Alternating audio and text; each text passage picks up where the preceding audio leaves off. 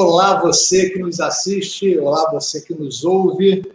Eu sou Rodrigo Arcioli. Está começando agora o, Esporte no Divã, que acontece aqui no canal Papo de PE, esse papo de psicologia e esporte, né? Enfim, não é só para psicólogo, e ele não é para psicólogos, nem para psicólogos do esporte, né, mas é para todo mundo, para pessoas que gostam de psicologia, pessoas que gostam de esporte. Mas o intuito aqui nesse programa é a gente poder debater, trocar ideias sobre assuntos diversos que atravessam a psicologia, que atravessam o esporte. Né? E, bem, lembrando que para quem nos assiste ao vivo, boa noite. Para quem não nos assiste, o programa sempre fica gravado é, no próprio canal do YouTube, também vai para podcast então, para quem nos assiste fora do horário, bom dia, boa tarde, boa noite e boa madrugada, se for o caso. Esse, hoje, no dia de hoje, vamos conversar sobre robótica, o mundo da robótica e também saber um pouquinho sobre o mundo das competições da robótica, tá? Temos aqui, pessoal, dois grandes convidados, é, professor Márcio Medina e também Eduardo Brísida. Enfim, é, vou pedir para que os dois se apresentem, tá? Ninguém melhor do que eles para poder falar, se apresentarem. Então, primeiro, Eduardo, muito obrigado, seja super bem-vindo. Prazer. Por favor, quem é Eduardo Brísida? Bom, meu nome é Eduardo Brísida, eu tenho 21 anos, estou estudando engenharia de controle e automação no Cefet RJ, estou na metade, estou no quinto período. E em relação à robótica, eu atuo como juiz de torneios, em torneios como Torneio Brasil de Robótica, Olimpíada Brasileira de Robótica e a First Lego League. Uh, também sou professor uh, de robótica no colégio onde estudei, no ensino, no ensino fundamental e médio e também sou mentor da equipe de robótica daquele mesmo colégio onde eu fiz o meu fundamental e o médio. E eu também tenho, tenho a minha parte das redes sociais, que eu faço treinamentos, faço conteúdo nas redes sociais, Instagram, YouTube. Então, estou nesse mundo de, de, competições, também participo ainda de competições, competições mais para o lado universitário, que nesse momento agora estão um pouco paradas, mas ainda participo. Bacana, bacana. Temos aí um bom tempo ainda para conhecer mais um pouquinho do Eduardo também. Márcio, por favor, a sua vez. Oi, boa noite, pessoal. Eu sou o professor Márcio Medina, sou professor de Física do Colégio Pedro II. É, tô, tenho aí uma longa trajetória na física. E em 2014 eu comecei como árbitro de competições do Torneio Brasil de Robótica e me apaixonei. E quando eu vi, inclusive, o, o Eduardo, né? É, foi primeiro, eu estreiei na primeira competição que ele venceu e, ele, e eu falei assim: por que, que meus estudantes também não participam disso? E com essa pergunta eu fui me municiando, né? fui a, a, agindo é, com as pessoas, perturbando, na verdade, as pessoas que me cercavam, para conseguir trazer isso para o Colégio Pedro II, e de lá para cá eu venho é, sendo mentor, é, coloquei isso, é, essa prática dentro da escola, e venho sendo mentor das equipes e do colégio, até de fora do colégio também. Bacana. Pode dizer para vocês também que temos aqui nosso chat no YouTube, então, para quem nos assiste ao vivo, o chat também está aberto para conversas, para troca de ideias, informações. Podem fazer perguntas também, tá, pessoal? Para quem nos assiste ao vivo. E então, mandar uma boa noite aqui para Graça, para Margarete, para Alexandre. Então, bem, quis desejar uma boa noite aqui na, no chat, tá? Sejam bem-vindos e papo aqui é solto, tá bom? Pessoal, vamos lá. Perguntinha-chave para vocês dois, não sei se é simples ou não de responder. E aí, o que é a robótica? Para quem para quem é leigo como eu, como é que vocês explicariam o que é robótica? Quer começar? Quer começar? então, posso começar? Começa. Pelo olhar, pelo olhar de professor, né? É, quando, toda vez que eu tenho que tra é, trazer uma proposta de é, educacional para a escola, né, as pessoas ficam perguntando, é, já chego às vezes cheio de preconceitos, mesmo sem conhecer. A robótica foi uma dessas coisas. Porque a primeira coisa que a pessoa pensa é: ah, a criança fica montando um robozinho. Isso aí a gente faz em casa, né? Isso aí a gente monta um Lego, monta qualquer coisinha que tenha um motorzinho, mas não é isso. Né? A robótica vai muito além disso.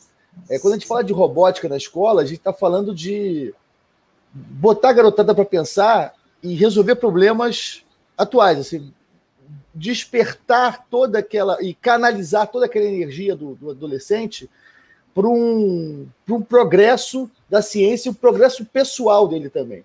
Né? Quando você dá um, um kit de Lego para a mão daquela criança e fala assim: olha, monte o robô, né? lógico que saem umas coisas cavernosas no início, mas até esse, essa tentativa e erro ela vai elaborando, vai valorizando né, os, os projetos anteriores e, ao ponto de quando você é, até afinando o seu olhar e mostrando que todo o trabalho que você faz na, na robótica ele é uma construção é, é, coletiva né, é, histórica, porque você consulta os, os seus arquivos né, para saber o que, que, que, já deu certo, o que, que não deu, como realmente é a vida. Né? Então você é, é, forma a, a, a criança, o, a equipe, né, buscando uma melhoria daquilo de tudo que já, que já aconteceu.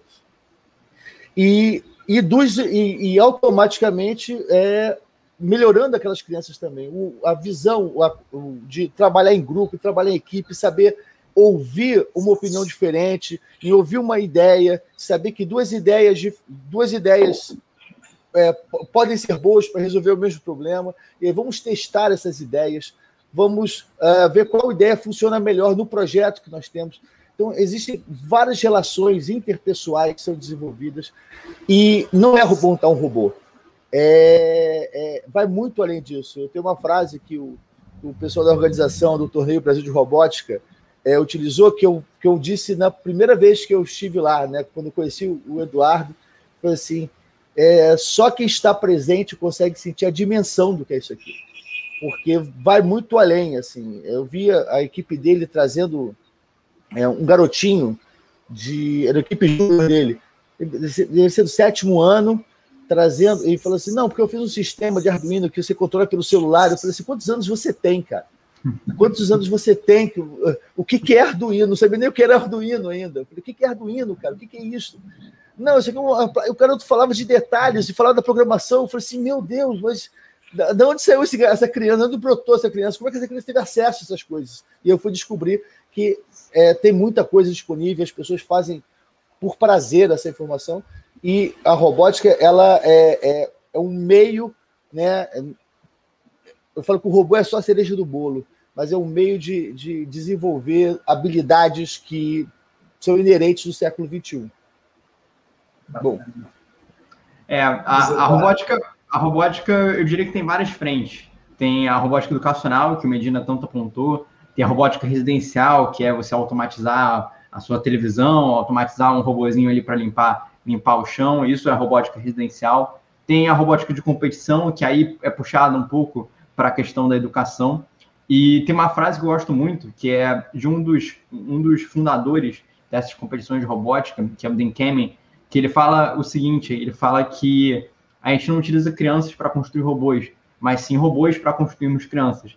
Então ele parte do princípio de que uh, aquele processo de você aprender a construir alguma coisa, de você montar, programar, você está aprendendo ali diversos fatores, uh, diversas habilidades que você não conseguiria aprender. Ou a, até você está, às vezes, até materializando o conhecimento que você está tendo na escola. Então, eu lembro, por exemplo, quando eu era aluno, eu estava no primeiro ano e aprendi sobre função linear. Uma coisa que a princípio é abstrata e talvez se não fosse robótica eu nunca utilizaria na vida em algo, algo, algo prático. Eu falar, caraca, é muito palpável. E eu utilizei num robô para fazer com que ele se locomovesse a partir de uma função linear. Então teve outra também, teve. Uh, ah, agora esqueci o nome, o nome da matéria, mas era era para ver as probabilidades, as probabilidades de, de, de ocorrências que poderia ter uh, na pista. Então era uma matéria que aprendi no segundo ano, terceiro ano, que é até matéria é, de análise combinatória de probabilidade. Análise combinatória, isso, análise combinatória matéria que, sinceramente, eu odiava no, no colégio, nunca, nunca entendi direito. Mas no robô, no, foi até no torneio Brasil de Robótica que eu tive que utilizar a análise combinatória para tentar prever e descobrir quantas possibilidades eu tinha que, eu tinha que programar e, e ver quantas possibilidades faltavam para eu programar para eu conseguir ter todas, todas as possibilidades que o robô poderia ter na pista. Então, na competição, a gente, a gente aprende toda essa questão. Aprende trabalho em equipe, aprende a, a se portar, a falar, a expressar a sua ideia para as pessoas. Porque além de a gente montar, programar, a gente tem que apresentar isso para as pessoas, apresentar, isso para os juízes. Então a gente tem que fazer com que algo que seja complexo para a gente, haja complexo para os outros, talvez, que muitas vezes nem não necessariamente os juízes que estão avaliando a gente são pessoas que têm aquele conhecimento técnico. Às vezes são pessoas que nem são de áreas tecnológicas. Então a gente tem que, de uma certa forma, fazer, fazer com que algo que pareça complexo seja explicado de maneira simples. Então eu diria que a robótica é tudo isso, é, é você conseguir unir várias coisas multidisciplinares e aplicar isso num robozinho, aplicar isso numa programação e você ver aquilo na prática. Muito bom, muito bom. Vou botar aqui mostrar para vocês um comentário do Alexandre Amâncio, que diz o seguinte: é muito mais que robô, né? É uma preparação para a vida. E assim, eu vou pegar duas coisas que vocês falaram aí, que é o seguinte, me chamaram a atenção. Primeiro que quando você fala que não, não estamos ensinando, como é que é? é não, não, é não é ensinar a crianças a fazer robô, né? Fazer com que os robôs como é que foi que você falou, Eduardo? É, nós, não utilizamos, é, nós não utilizamos crianças para construir robôs, mas sim robôs para construirmos crianças. Lembrando também, né, que não necessariamente os robôs vão começar a fazer crianças, não é isso. Tá? Nós não teremos o pensamento concreto, né? Está falando sobre desenvolvimento, né? É, estimulação, sim. tudo mais. E outra coisa também, né? Vocês falaram muito bem, o ensino da física nas escolas, né? É, eu lembro realmente, quando eu estava assistindo aula de matemática, de física, eu perguntava: para que, eu estou estudando isso? Aonde que eu vou aplicar isso na minha vida? Né? E na faculdade de psicologia também, eu tinha análise estatística e tudo mais. Falei, aonde que eu vou utilizar isso? E de fato a gente usa. Depois a gente se arrepende de ter prestado atenção lá atrás, né? E é muito bacana a gente revisitar isso, porque hoje em dia muitas coisas são explicadas com os conceitos da física. Sim. Eu não sei se nós, em algum momento, vamos chegar nesse ponto no assunto, né? Mas, por exemplo, ondas eletromagnéticas, ondulações, Sim. caramba, isso faz parte do nosso organismo, né? Então, quer dizer, a gente vai falar daqui a pouco, não sei se também já dá tempo de chegar a isso, eu imagino que as competições muitas vezes aconteçam presenciais, né? Mas em tempos de pandemia, a coisa acontecendo cada um na sua, na sua casa. Eu não sei como estão as competições agora, mas São eu sei que todos gente... virtuais, todos virtuais. exatamente. Eu sei que tem gente eu sei que tem lugares que assim, o robô está lá em tal cidade, a pessoa da sua casa está lá gerenciando o robô dele. E como tudo isso funciona, né, sendo nos próximos capítulos, para você nos Tá? Mas vamos lá. É, você, você, falou aí questão da, da física, né? É, eu me lembro, tem uma, uma, até jornalista da, da, da Globo, lá de, da Globo, e ela, uma vez ela eu estava dando aula de ondulatória, eu estava falando do espectro né, das ondas eletromagnéticas. Eu falei lá que, né, das mais energéticas, raio-x, raio gama, etc., e das pouco energéticas, a onda de TV, onda de rádio, Bluetooth. Aí ela perguntou assim: eu falei, é, quando você manda uma foto para um colega seu pelo Bluetooth, aquilo ali é uma onda eletromagnética. Ela falou: ah, não, isso você está mentindo para mim, o senhor está falando isso para me interessar pela sua matéria. E aí eu falei assim, não, é verdade. É né? E no, dos robôs, por exemplo, é, existem sensores é, ultrassônicos, né? Então, o, é um som, uma onda mecânica que, acima do, do, que a gente pode ouvir, e o infravermelho. Então, é, é, é quando, imagina, eu, eu, eu hoje estou indo para o no Pedro II do Centro, eu estou montando, eu, estava né, montando equipes para crianças, né, que o, é de, de 9, não, de 11 a 16 anos, não é isso? O, a FLL, acho que de 9 a 16. Então, que é o First Lego League. E a gente. É, e aí eu falei assim, pô, como é que eu vou, eu vou explicar infravermelho para uma criança de. É, pô, é muito mais fácil, porque. É, é, e aí, do que às vezes o adolescente, né? Porque o adolescente às vezes vai fazer robótica, fala de infravermelho, o cara não associa que aquilo ali tem a ver com a matéria de, de sala de aula ou com as engrenagens, a velocidade, ou a, a, o ângulo da pista, porque às vezes tem uma subida e aí você tem que entender que o centro de gravidade tem que estar em tal lugar. É, parece que é muito mais sombria essa área, né? Porque não, não consegue pegar o, os conteúdos da sala e trazer para a vida prática. Então, é, é, a oportunidade da robótica de ser, às vezes, ver antes, né? ou estar tá mais presente. Antigamente a gente explicava muito na rua, carrinho de rolimã, é, é, várias outras, muitas brincadeiras que permitiam essa, essa, é, esse, esse, nosso olhar crítico. Opa, por que, que isso aconteceu? O que está acontecendo agora? As brincadeiras são mais é, é, é, de playground, né? E aí não, não tem tantas situações para desenvolver essa, esse olhar. E a robótica faz essa coisa. Então, até o, o estilo de física se torna muito mais fácil, porque você tem que você conhece. Olha, é, é, por que está acontecendo isso? Pô, não sei. Aí você vai buscar informação, você traz informação, aquela informação tem sentido para você. Porque faltou, faltou na minha escola, faltou na escola de vocês também. Eu acho que falta essa, essa, esse, esse link aí com, do conhecimento com a prática. Olha, temos aqui um comentário no chat. Primeiro, também dar boas-vindas aqui para o André Luiz. Boa noite. Né, que chegou aqui também no chat já dando um alô. E, mas eu quero compartilhar com vocês uma frase da Margarete, que é a seguinte: olha, sou acadêmica de psicologia, estou aqui de teimosa, até porque depois do Lego não consegui entender mais nada. Desculpa. Não peça desculpas, Margarete, não precisa. Você não está aqui de teimosa, não. Você está de, de inteligente mesmo, porque o intuito aqui é a gente aprender é, e saber, lembrar também o seguinte, tá, gente? É, como a gente falou, né? Tem muitas coisas que a vida nos apresenta, a gente apresenta na escola, e depois só mais lá na frente a gente vai entendendo que isso faz sentido. E enquanto psicólogos, nós também vamos, hoje em dia, nós também trabalhamos dentro dos consultórios, dentro dos nossos projetos, com a chegada das tecnologias, né? Então a gente precisa entender todos esses conceitos para que a gente possa manejar esses futuros, esses equipamentos que nós passamos a utilizar, né? É, entender também, quando eu falar sobre organismo, sobre pensamentos, eu, as cargas energéticas que correm no nosso organismo, né? tudo isso a física também explica. E lembrando também o seguinte: futuramente, é, Margarete, sim, você hoje é acadêmica, mas quando você for profissional, independente de que área você for, né? está lá que você adentre na área da robótica, você vai precisar saber um pouquinho desses conhecimentos para poder entender o contexto, né? Então, é, é vivendo e aprendendo. Então, seja bem-vindo ao papo, né? Não existe pergunta tola, tola é não fazer pergunta. Fica aí a dica, tá certo? É, para explicar a robótica Lego é até simples. Eu estou aqui com, por acaso, com um robô do lado. É porque a, a robótica a gente utiliza várias ferramentas, e aí uma delas é o Lego. A, a Lego criou uma, criou uma linha de, de produtos que envolve, que mistura eletrônica com mecânica. Então aqui, ó, esse aqui é um robozinho da Lego. A Lego fabricou. Então tem peças da Lego feitas para você conseguir controlar. Esses motores são da Lego, essa roda é da Lego. Então por isso que a gente chama que é um robô feito de Lego. Porque quem fez a, todas essas peças foi, foi, a, foi a empresa. Bacana. E, e aí é com esses componentes que a gente compete, que a gente faz os robôs e, e, e faz as missões. Olha, é, é interessante isso, e aí também acho interessante a gente entrar um pouquinho pelo mundo das competições também, para às vezes as pessoas também entenderem como é que funcionam as competições.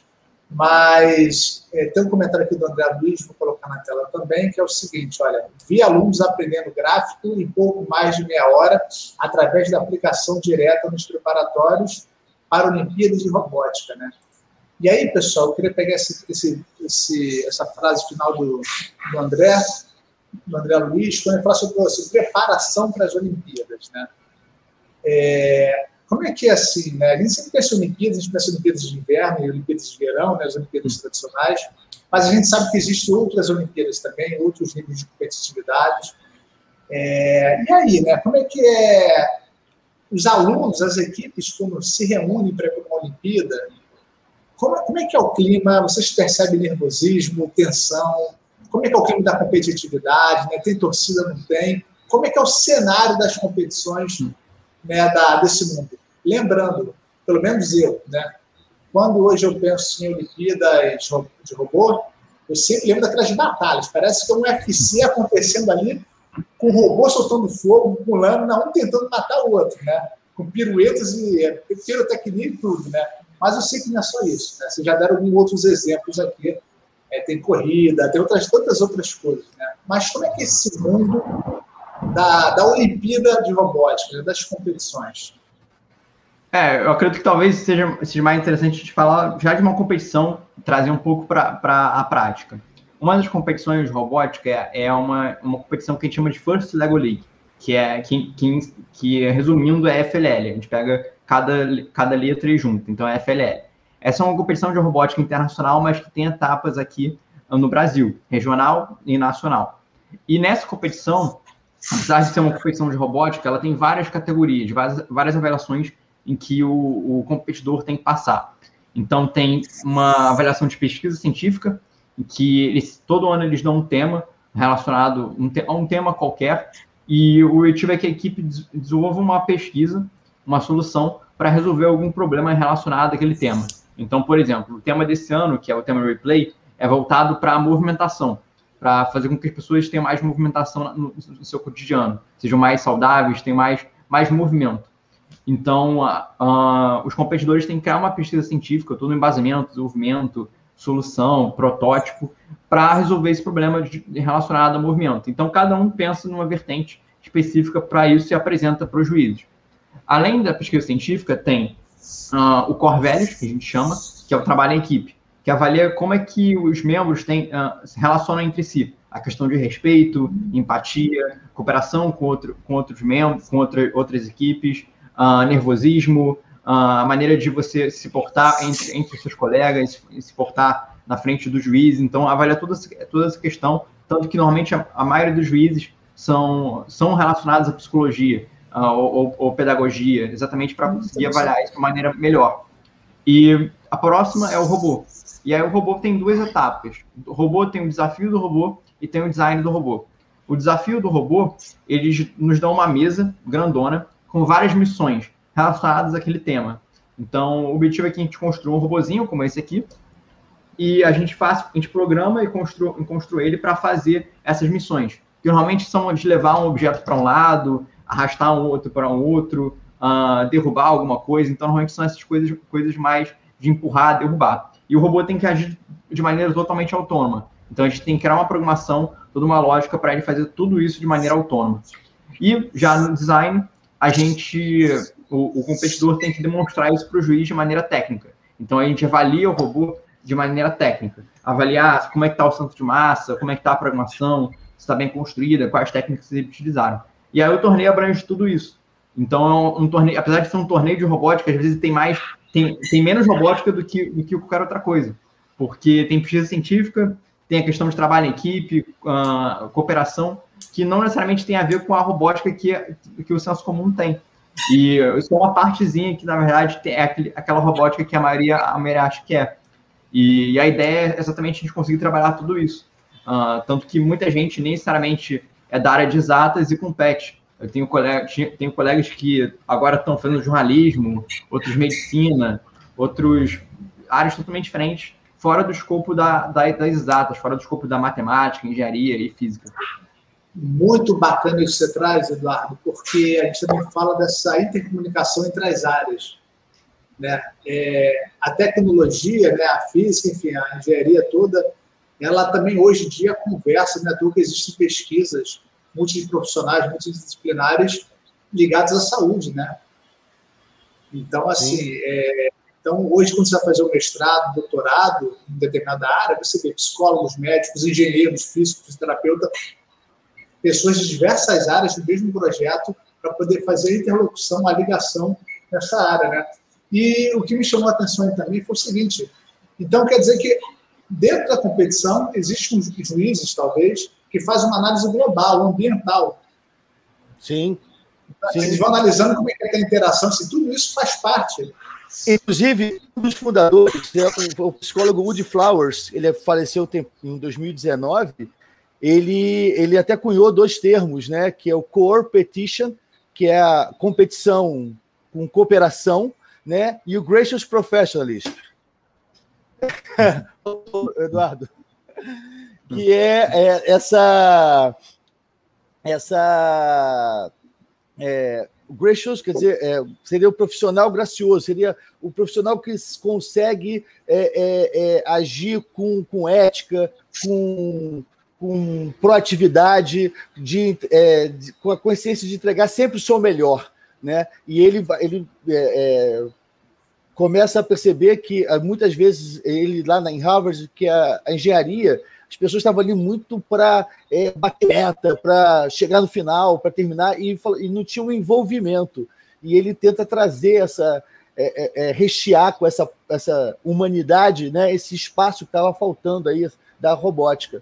E, então, é, é, como o, intuito é desenvolver seres humanos melhores, né? então é, é, teve esse dedo da psicologia aí, da, do Woody Flowers, para garantir que isso permanecesse. E, isso, e, e um dos prêmios aí, é, são vários troféus dentro do, da competição que é, é, tão valorizado quanto o primeiro lugar. Quer dizer, o Core Values é, é uma coisa muito. É, é, fala muito sobre as pessoas que estão ali envolvidas. Então, é bem bacana esse, essa categoria também. E é. eu, eu, eu falar, e não tem só esse, é, tem o outro, o outro primo, né, que é um, é um, uma, um, é um ramo da, da FLL aqui no Brasil, que foi o Torneio Brasil de Robótica, que segue também a mesma linha.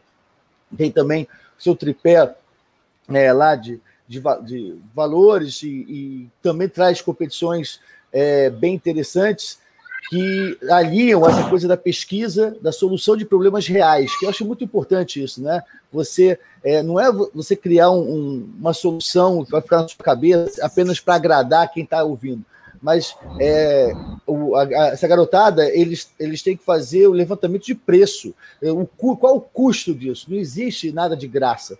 Então, qual o custo que isso vai ter? Isso é aplicável? Isso não é aplicável? É, como, é que, como é que vai se levantar esse é, é, o financiamento para isso. Então, as, as crianças elas não ficam dando soluções apenas por, porque acham bonitinho. Ah, vamos acabar com a, a, seca no Saara. Não, eles vão, vão resolver, vão dar, vão dar um, vão te entregar um produto e que com certeza ali naquele produto é o melhor deles ali. Eles pensaram, eles discutiram, eles brigaram. Quem quem, quem gestiona de robótica sabe a pancadaria que é, é, é, é, durante o processo, que faz parte, né, sempre dentro do respeito, mas são ideias que são conflitantes, mas que vão, vão, vão, vão se acomodando, vão, as pessoas vão, acabam aprendendo a ceder e para tentar encontrar sempre o, a melhor solução, sempre o melhor de si. Isso é, isso é bem bacana, isso é bem diferente do que tem na sala de aula, por exemplo, né? Onde às vezes eu vou fazer um trabalho de história e aí, pô, eu não sou bom em história, o outro é bom em história. Ah, então você faz, o, eu faço o de matemática, que eu sou bom, você faz o de história, e aí os dois tiram nota boa. E aí eu continuo sem saber história, o outro continua sem saber matemática. Não, aqui, aqui o envolvimento é muito maior. É, as funções dentro da, da pesquisa, questão da apresentação, da oralidade, da da síntese, né? Você tem tempo para fazer isso, você tem. É, é, todos têm que estar preparados, porque o juiz pode interromper a sua apresentação e pedir para o outro completar. Então, vive sempre uma tensão, né? Do, apesar de eu nunca fazer isso, porque eu, eu imagino o nervosismo que eles já estejam passando naquele momento, mas, uh, mas para que eles é, saibam que é, e isso é a vida deles vai, vai ser desse tipo, vai, vai, vai ser assim, vão ter apresentações, vão ter momentos de tensão e que, que se aprenda a conviver com essas coisas, né? Olha, dizer o seguinte, que o chat aqui ele está bem movimentado já, e aí, embora as pessoas estejam conversando aqui, mas eu também vou ler algumas perguntas para que quem nos ouve, né, apenas, para quem vai nos ouvir depois do podcast, possa ter acesso às informações também, tá? Então, primeiro também dar boas-vindas ao Tiago Esteves, que apareceu aqui agora também, e para o Bora Galera, Vitor Vinícius, boa noite também, pela, obrigado pela presença. Temos aqui duas perguntas que eu quero ler para vocês. Primeiro, a Margarete nos traz o seguinte: não sei se nós vamos conseguir responder assim, né, mas eu acho que essa pergunta dela me traz uma, uma outra pergunta. Como é a logística para elaborar uma feira dessa magnitude? Não sei se vocês têm essa experiência de organizar um evento desse, né? Mas se também não souber responder, não tem problema. Aí eu transformo a, resposta, a pergunta dela em outra, né? Como é que é participar do evento desse? Né? Você chega, e esse, esse bando de informação acontecendo ao mesmo tempo, né? Como é que vocês funcionam, né? Vamos lá. Quer, quer falar, Medina, primeiro? É, quem, quem organiza o torneio, o, o First Lego League, né, aqui no Brasil, é o, o Sistema S, é o SESI, né, aqui se chama Torneio SESI de Robótica. Eles têm uma mega infraestrutura, é um evento com telões, com tudo mais, né? E, e a R2E, né, é o, a que faz o Torneio Brasil de Robótica, e eles é, é, existe uma equipe que ao, ao, longo do ano inteiro eles né, vivem em função disso, né, do, desde o, de cobrar as inscrições até o produto final lá, o torneio nacional. Então, eles organizam todas essas etapas eh, dentro do.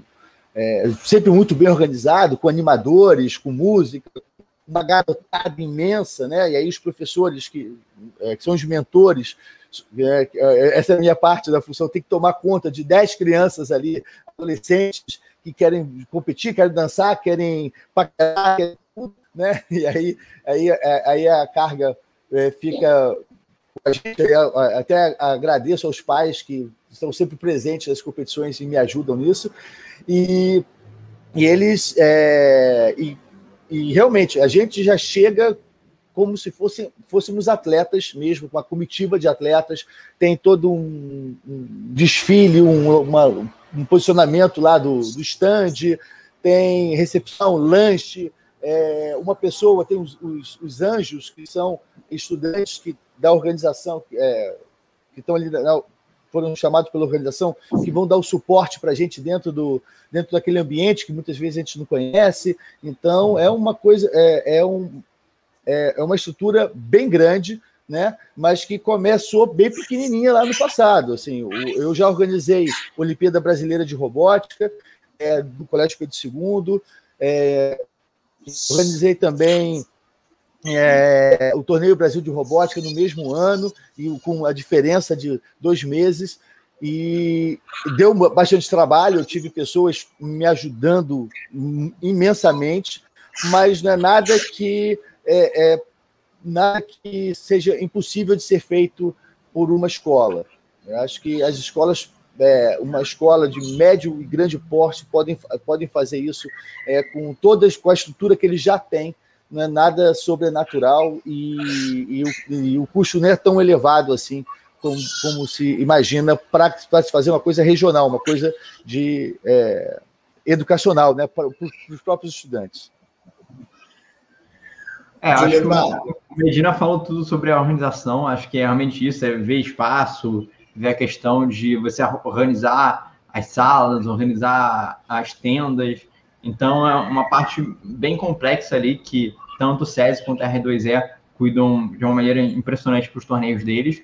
E eu acho que, agora falando um pouco sobre a experiência do torneio, eu acho que é, é, é uma coisa de outro mundo. Tá? É até difícil expressar em palavras, porque é algo, algo de outro mundo mesmo. É como se você estivesse realmente num show ali. É, é, um, é um torneio que é um, é um espetáculo de, de, de animação, de, de, de exibição do torneio, do, da qualidade, da qualidade da, da, das tendas, da qualidade da, das mesas de competição. Então, é realmente um, é um espetáculo. Tanto que uma coisa que a gente percebe muito, eu percebi quando, quando era competidor e também percebi quando comecei a, a virar mentor, é como os pais, às vezes, às vezes se empolgam ali no torneio, às vezes se empolgam mais que os filhos.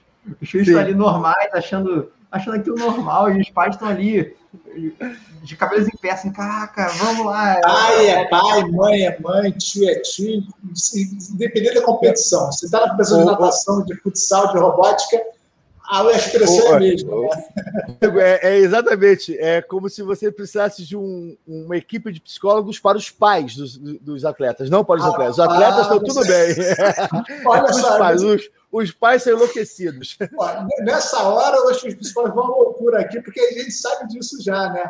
Muitas vezes, né, os pais falam assim: ah, meu, preciso, meu filho precisa, meu filho precisa, mas vem cá, vamos conversar, porque às é. vezes quem precisa são os pais, né? Os pais. E, e, às vezes a pressão e a expectativa que é colocada na molecada é tão grande, né?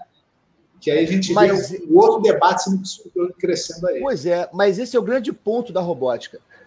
Porque a robótica, cara, é. Primeira coisa que, que compete são os robôs. Os robôs que estão competindo. A gente está se divertindo. Isso, é uma frase que eu, né, o Eduardo, que, que é feito. A gente se diverte muito.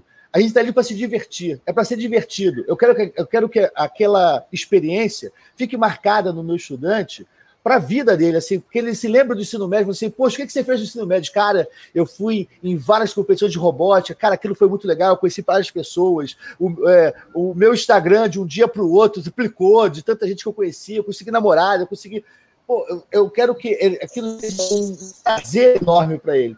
E, e, a competição, você se entrega tanto, é, é, frustrante, né? E deve ser bastante frustrante você dá o melhor de si, e aquele seu melhor de si não foi o suficiente para você ganhar um prêmio. Eu acredito que pô, todo mundo passa, mas o que você ganha junto por estar participando daquele evento é tão maior, é tão mais prazeroso, é tão mais significativo que aquele troféu, que é, é até um. Às vezes é um troféu de Lego mesmo, né? Assim, é, passa a ser uma, uma, um, um, um conjunto de peças, né? Assim, é, você, a gente é, dá valor ao troféu, porque ganhar, eu acho, ganhar até para o ímpar é legal. Eu falo, eu gosto de ganhar até no para o ímpar. Às vezes eu fico triste porque eu perco do para o ímpar, mas eu gosto de jogar por e ganhar. Mas é, é, a robótica ela te dá uma coisa maior, assim, porque é, são tantas experiências, são tantos cheiros. Queria agradecer aí o, o Vitor Vinícius, que é um dos maiores animadores de competições do Brasil, né, que está aí presente já. Ele que ele traz essa atmosfera de, de alegria, de, de, ele, ele marca esse momento, esses dois, um, dois dias nessa garotada e que é, é, é, faz com que a, a, a competição fique muito, muito mais suave e a frustração de não ganhar é, seja até esquecida. Né? Acho que isso é bem bacana. É, Tem um eu... comentário da Vinícius aqui, desculpa, Eduardo, ele botou assim: opa, o animador, estou aqui representando essa galera. Excelente, é, excelente. Eu acho que é bem isso. Uh, uma coisa que é diferente dos torneios de robótica para outros torneios. Uh, eu, por exemplo, nunca participei de outros torneios, uh, por exemplo, da área de esporte, mas eu tenho alguns colegas que, que já participaram, alguns colegas que já foram federados em vôlei. Então, é, é, é, é dá para ter esse contraste. E uma coisa que é interessante é que é realmente as equipes. claro que todo mundo busca o prêmio, busca ganhar a competição, porque o, prêmio ali é um incentivador para a, a pessoa competir.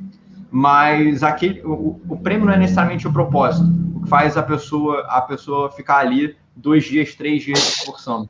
É realmente fazer o seu melhor, uh, competir, se divertir, e o prêmio vem por consequência. Então, a, acho que é bem isso. Uh, a, gente, a gente busca a premiação, a gente gostaria de ganhar a premiação, mas o prêmio não é o único fim. Acho que o, o, prêmio, às, vezes, é, é, um meio ali, uma forma de reconhecimento do seu, do seu esforço, do seu desempenho.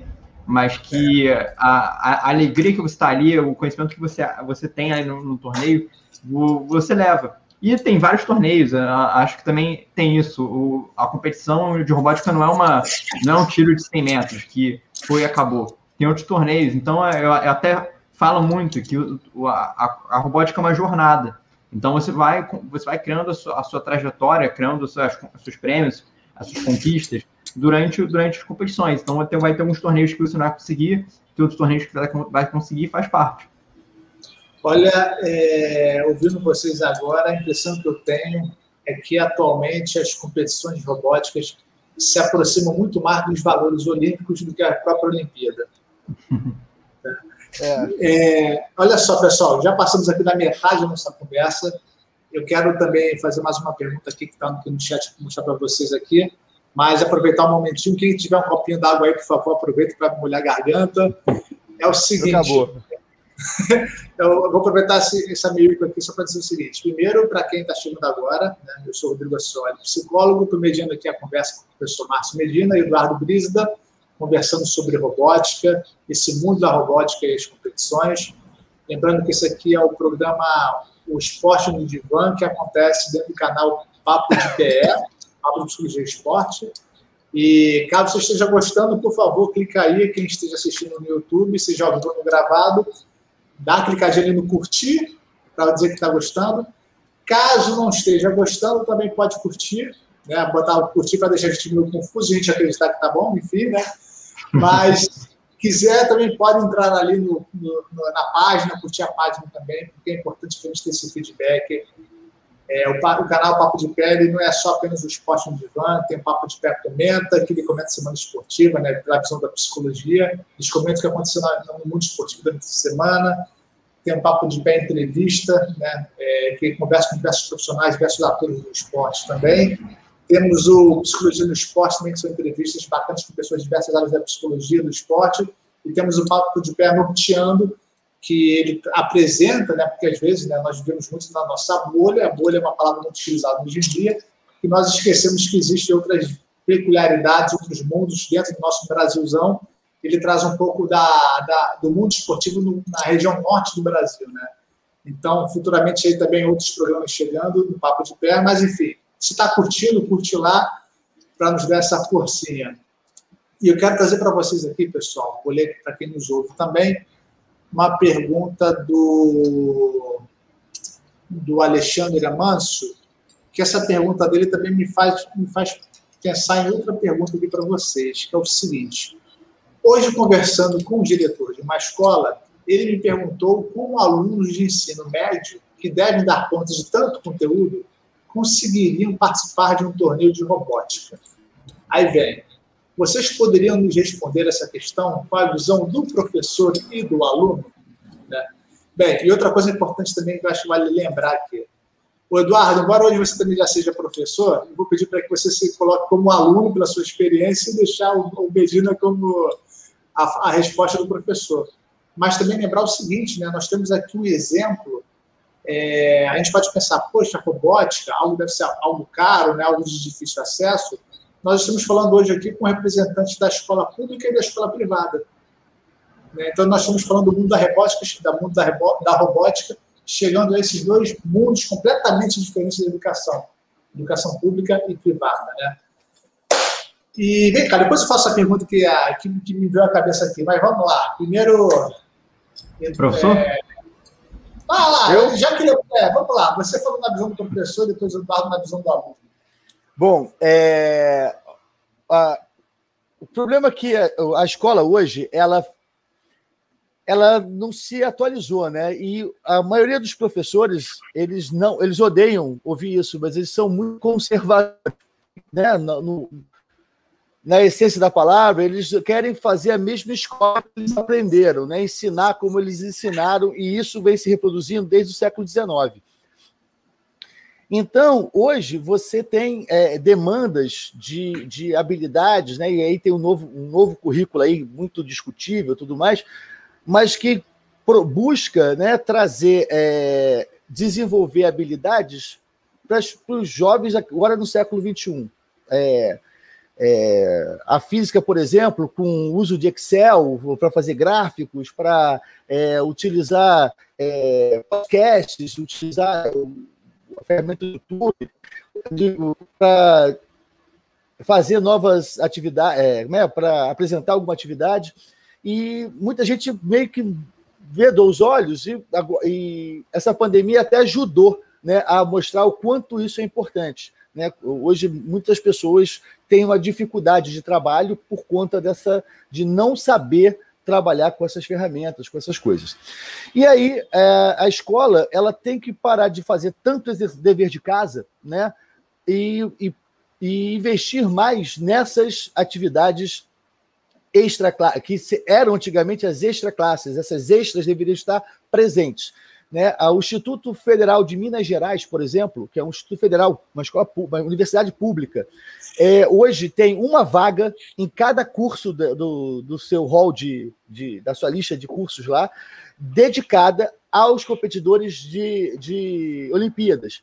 Então, quem participou de matemática, Olimpíada de Física, Olimpíada de Ciências, Unicamp Olimpíada também. de Robótica, né? Olimpíada de Robótica, é, você junta, é, Olimpíada de Astronomia, você junta todas as suas participações, medalhas, troféus, de tudo, né? O, o seu certificado, você consegue fazer uma pontuação, se inscreve e você já consegue uma vaga lá. Peraí, então, peraí, desculpa, desculpa, Medina, agora eu fui completamente ignorante aqui. Olimpíada de que é a última que você falou? Olimpíada de Astronomia. Ah, tá. Eu entendi outra coisa completamente diferente. Ah, desculpa. De gastronomia. Não, é, é, a, maioria, a maioria entende gastronomia.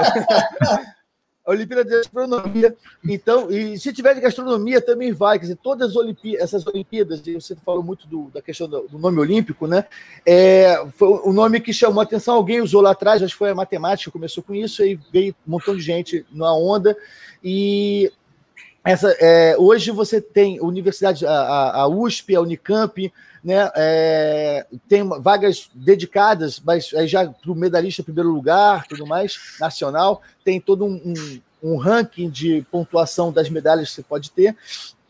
Então, hoje, as pessoas estão tão preocupadas, talvez, de fazer um Enem, e, e, e, você, às vezes, ser ótimo para fazer uma prova e, é, e, com poucas habilidades envolvidas e até interpessoais, como a gente falou aqui né, cedo.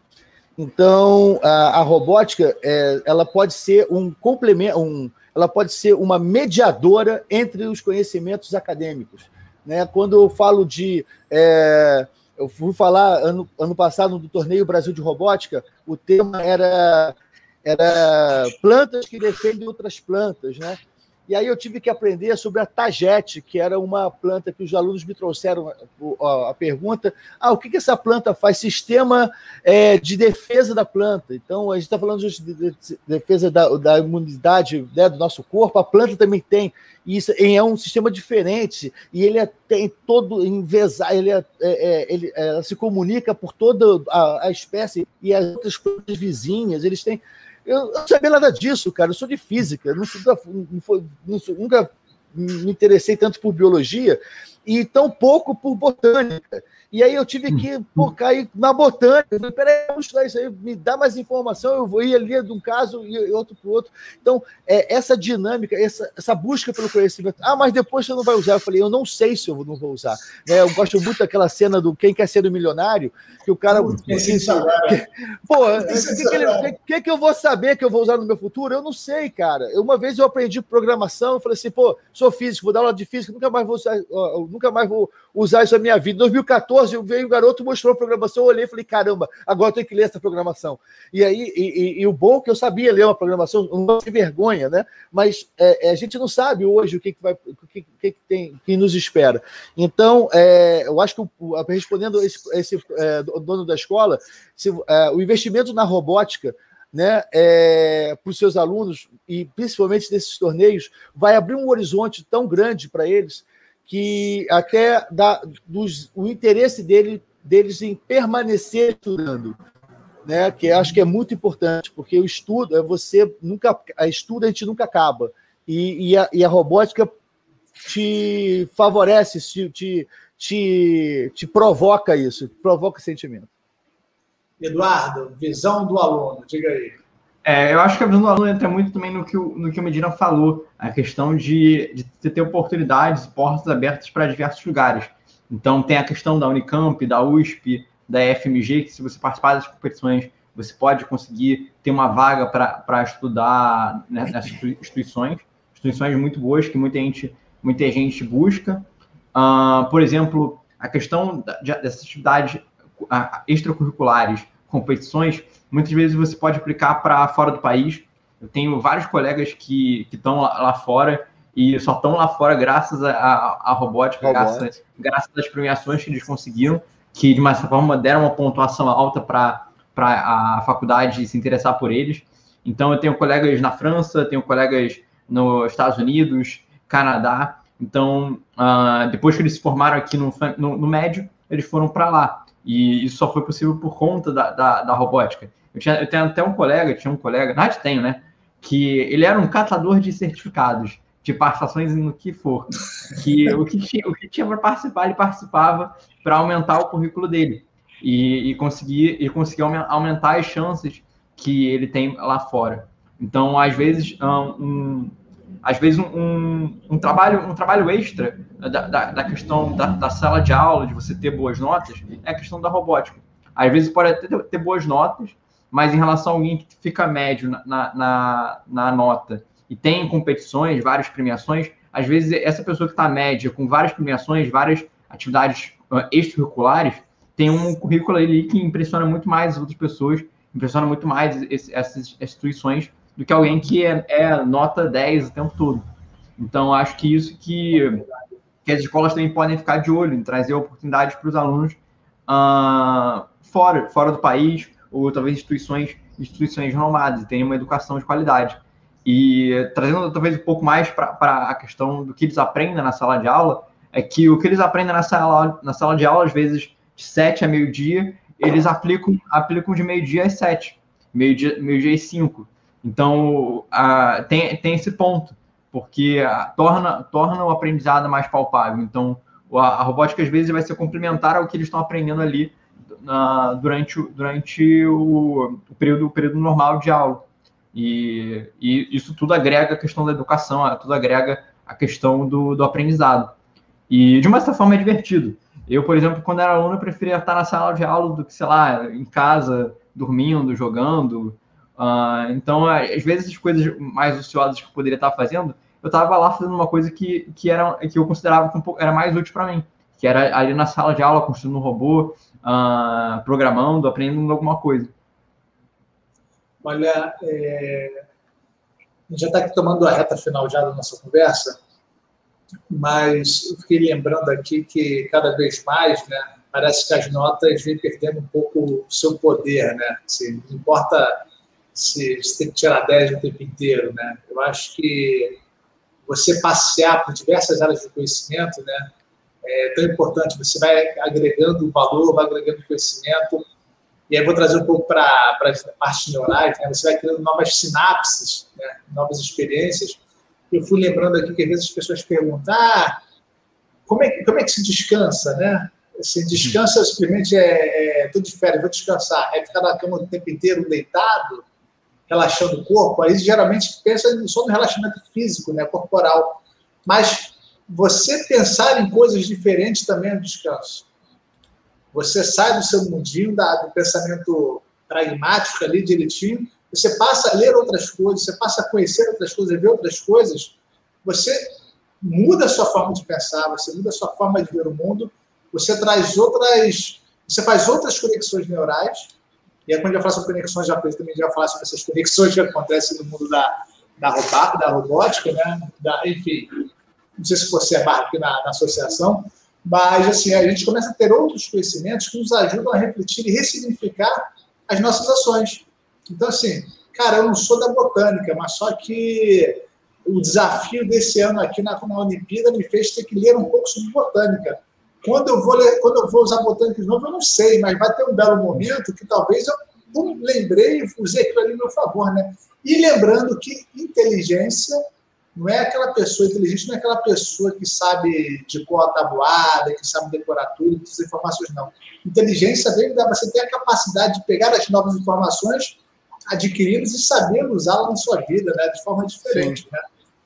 Tem e vários assim, tipos de inteligência, né? Agora não lembro se são oito ou dez. Ah, é, isso vamos lembrar, existe a, o, o, que, o, que, o que nos toma muita atenção hoje é a inteligência emocional, né? Você pode ser o cara mais cabeçudo do mundo, mas se a inteligência emocional não estiver bem, cara, você não vai saber é. utilizar a sua inteligência, né? Isso eu vejo Olha só, na faculdade.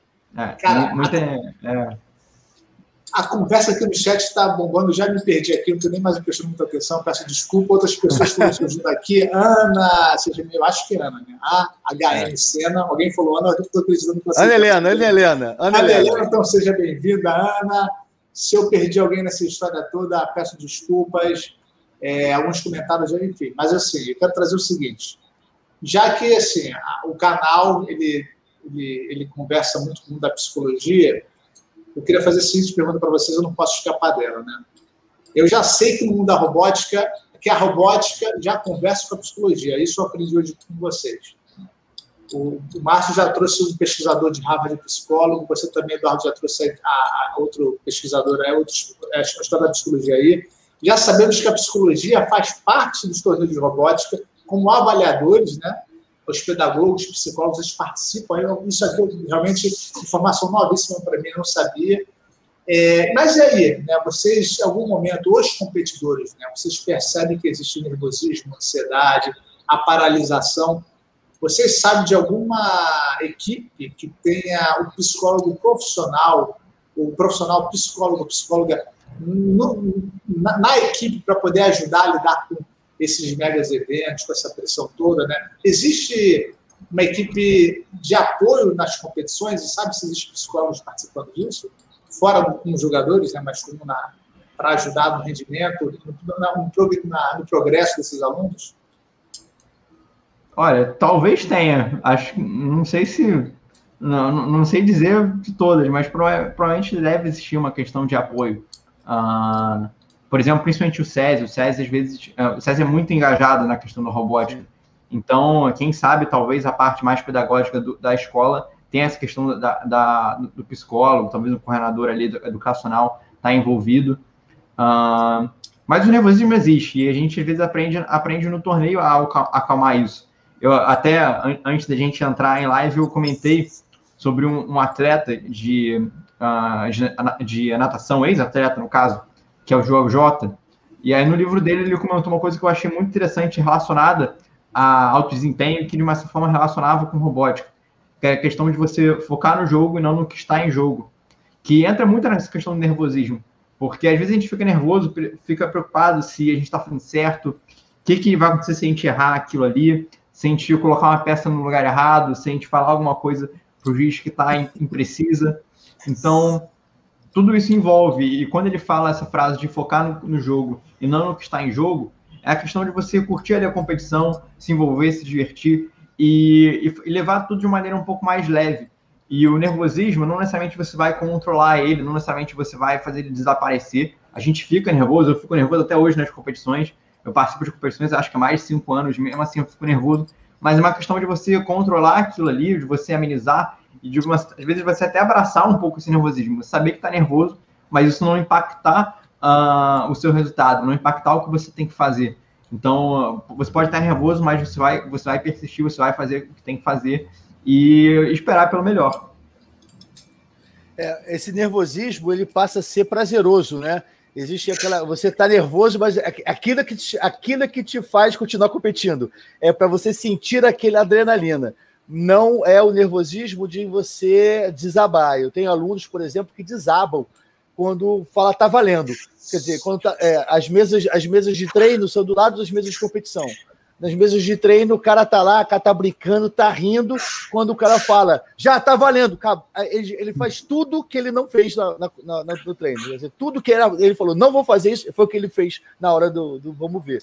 E, e, ele desaba, ele tem essa coisa, é, é, tem essa dificuldade. Bom, a questão do a questão do, das escolas, é, infelizmente, eu acho que, por exemplo, na, na minha realidade, os, os psicólogos que trabalham na escola, eles não podem é, exercer certas funções de psicólogo na escola. Tem todo um umas limitações jurídicas. Então, eu nunca tive um apoio assim. É eu tive apoio de professores de informática, tive apoio de professores de física também, mas os psicólogos nunca se envolveram conosco, né, por todas as limitações que tem dentro da, da escola. Essa é, da, da, do exercício da sua, da, da sua é, profissão e da sua função lá dentro. Mas eu acredito sim que numa, em competições poderiam ter, poderia se fazer é, um, um, umas dinâmicas, né, até para é, conhecer um pouco mais sobre esses estudantes, né, porque eles é, são crianças de, de origens completamente diferentes, de background completamente diferentes, e que estão ali juntas, às vezes estão juntas por conta, por conta do professor, não por conta de afinidades, e a gente tem que fazer todo esse trabalho de, de, de que eles se, se vejam como equipe, que eles se respeitem, que eles, que eles entendam a nova dinâmica. Lógico que é, é, é, tem, ainda está fácil, né? São crianças ainda em processo de formação, então a gente vai mudando, mas eu acho que um, um o trabalho de um profissional seria muito mais significativo nesse momento. O, o Vitor até comentou que existem algumas escolas, né, com um profissional dedicado ali de psicologia. Os comentários. Ah, é? É, botar aqui, cadê, cadê? Ele botou aqui, né? É, conheço várias escolas. Não sei se conhece esse comentário que você botou. É, aí tem, aí tem embaixo, tem embaixo, mais uma outra. Com um profissional dedicado, esse? Isso, é sala de psicologia e agendamento. Abri aqui agora. Pô, muito Escuta, legal, muito bom. É, eu vou trazer uma coisa aqui. A Ana escreveu aqui: saber lidar com as emoções é essencial. As emoções afloram, mas o que fazer com elas para a construção e não para a destruição? Né? Caraca, Ana, essa pergunta é muito bacana. E, cara, assim, a gente falando de competições, de mundo esportivo também, né? É o que a gente vê muito, né? Hoje em dia, é, hoje o esporte ele não é mais sinônimo de saúde e bem-estar. É. Né? Ele já, já alcançou outros níveis, outros graus, né? então já começa a trazer lesões, competições diversas. A competição, de fato, não é só ali, né? ele traz malefícios, né? mais outro dia do que benefícios. Né? É, enfim, é, não é à toa que a saúde está aí para poder resguardar a saúde e a qualidade de vida dos atletas. Né? Os profissionais da saúde têm um pouco desse esse perfil também, seus códigos de ética falam sobre preservar a saúde, preservar a vida. Então, é claro que nós somos convocados muitas vezes para poder ajudar no alto rendimento, para melhorar o rendimento dos atletas, né? mas estamos ali também para poder resguardar as suas vidas, né? a, sua, a sua saúde. É, bem, pessoal, precisamos encerrar. O papo assim está muito oh, bacana, oh. passou super rápido. E fui tendo ideias aqui, tendo insights assim, dúvidas foram surgindo também. É, eu perdi um comentário aqui da Margarete, mas falando sobre essa intercomunicação, ela falando sobre. Enfim. Margarete, vou pedir, pedir desculpas para não conseguir. Já me perdi aqui no chat que estava lotado aqui o seu comentário, que eu queria encerrar com ele, mas enfim. Agradecer a todos que estão aqui no chat acompanhando a nossa conversa, muito mesmo. Agradecer Márcio e Eduardo, para quem não sabe, eles atenderam o pedido hoje, né? Eu tinha uma outra programação aqui, ser um papo super bacana, que eu não vou falar qual foi, porque a gente estendeu mais para frente, né? E quando os, convidados não puderam vir, eu falei, cara, vou puxar um, um tema que eu estou querendo puxar há algum tempo já, e antecipei e falei o Márcio ele topou, falei que o Eduardo topou também, falei, vamos entrar agora aqui então. E graças ao feriado, né? Graças, a, a... graças ao feriado, porque aqui no Rio de Janeiro, para quem não sabe, né? Não está acontecendo no Brasil inteiro, mas estamos com feriado forçado de 10 dias. Então os professores ganharam um dia para dormir até mais tarde, né? Pô. E assim, primeiro fazer um agradecimento também, também ao professor Vitor Acioli, que foi o cara que eu fiz o contato, me passou o contato do Márcio, o Márcio passou o contato do Eduardo, né? fazer um, um, agradecimento público aqui. Grande professor, grande professor. E aí, pessoal, assim, reta final aqui, deixar as últimas palavras para vocês. Muito obrigado. E aí, agora eu vou fazer o contrário. Vou passar a primeira palavra para o Márcio e depois né, para o Eduardo nessa despedida aqui. É, muito obrigado, Rodrigo, por, por dar mais um espaço aí para a gente divulgar a robótica, né? É, acho que quanto mais pessoas puderem quebrar esses preconceitos de que é montar robozinho e, e perceber que isso é, é, desenvolve o cidadão em várias instâncias, desde do psíquico ao, ao, ao prático, né, ao, motor, e, é, e, e, estender né, o convite para quem quiser nos visitar lá no Colégio Pedro II, quando vou, voltarmos às ao, às aulas presenciais ou nos eventos, né?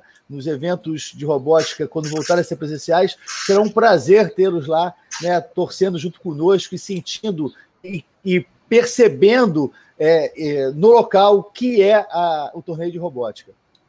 Bem, quer fazer, quer fazer uma divulgação de uma página pessoal, alguma coisa que ah, vocês eu, seguirem? Eu tenho, eu tenho lá o arroba Midnight que é o meu, meu Instagram, é uma, um trocadilho com Medina Night e com e se hum. trocar o primeiro é pelo 3 também vai ser das minhas impressões digitais que eu costumo fazer aqui. É, eu faço é, impressões 3D e aí eu me divirto fazendo isso ao longo do dia, ao longo do tempo livre.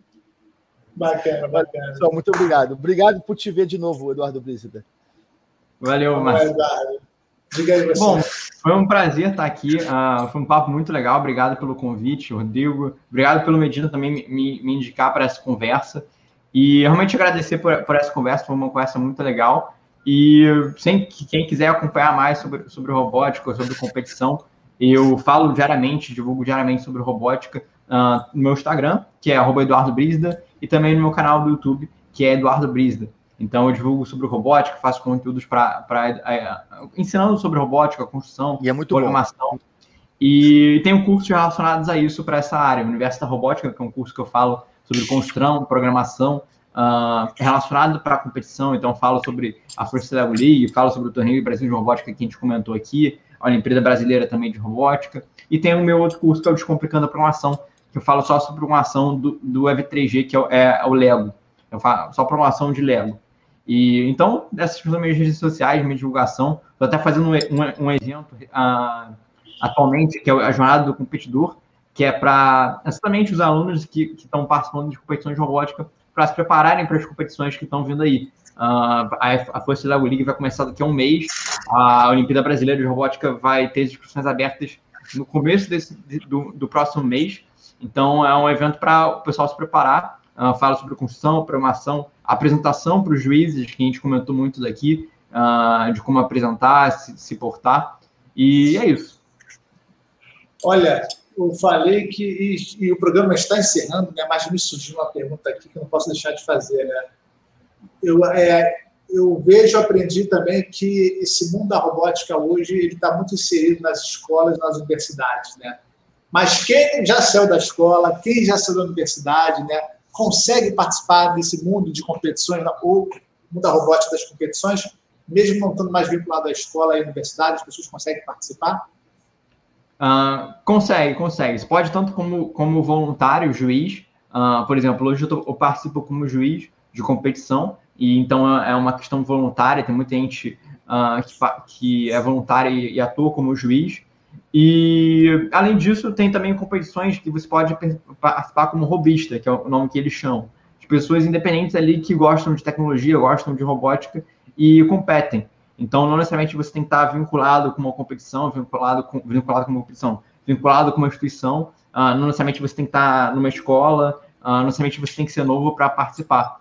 Então, competições como Inter Challenge, Tech Challenge, muitas dessas competições eu comento uh, nas redes sociais. Então, você pode participar tanto como voluntário, uh, trazendo a, a, sua competência técnica, como por exemplo, a gente comentou aqui, da psicologia para a sala de avaliação, como também, se você participar, você que gosta de tecnologia, pode competir, construir um robozinho ali e participar de uma competição. Legal. Ó, depois dá uma olhada ali no chat. Ah, pode falar, Márcio. E se tiver crianças querendo competir, a escola, por exemplo, não participa, existem as equipes de garagem. Né? É. Então você junta um grupo, se inscreve como equipe de garagem e você compete junto com a galera. Então, muito legal, muito boa informação essa, né? Muito boa informação mesmo. Bem, já tem um convite para você aqui no chat, o Brisda, depois você responde lá, da prof. da Ana. É, pessoal, muito obrigado mesmo, muito bacana esse papo, né? Era uma ideia futura que trouxemos um presente aqui. E dizer para o pessoal da psicologia do esporte que esse é um mundo que nos abre também, né? Não só para atuar nesse mundo, mas também para poder compreender a importância da interdisciplinaridade, né, dos conhecimentos que atravessam nossa vida. Enfim, né? lembrar que o esporte não está aí só para poder competir, ganhar primeiro lugar, né? O que vale muito mais é a interação, a troca de conhecimento, porque é isso que de fato que nos proporciona, que nos é, alavanca para frente, né? É a troca, é a ideia e a competição, no final das contas, é uma grande interação, uma grande uma competição, mas para que, que eleva, que progride, que faz progredir a sociedade, nos faz progredir enquanto seres humanos, né? É. Pessoal, muito obrigado. Isso aqui também é saúde. Né? Lembrando é. que ter acesso à informação é saúde também. Educação é saúde. Tá certo? Sem dúvida. Pessoal, muito obrigado a vocês no chat aqui. Muito valeu mesmo pela interação, muito bacana. Quem puder curtir, agradeço. Então, sou Rodrigo Acioli. Esse aqui no meio da tela é Márcio Medina e no outro canto, Eduardo Brisda. Muito obrigado a todos. Até a próxima, pessoal. Boa noite. Até. Até. Tchau, tchau.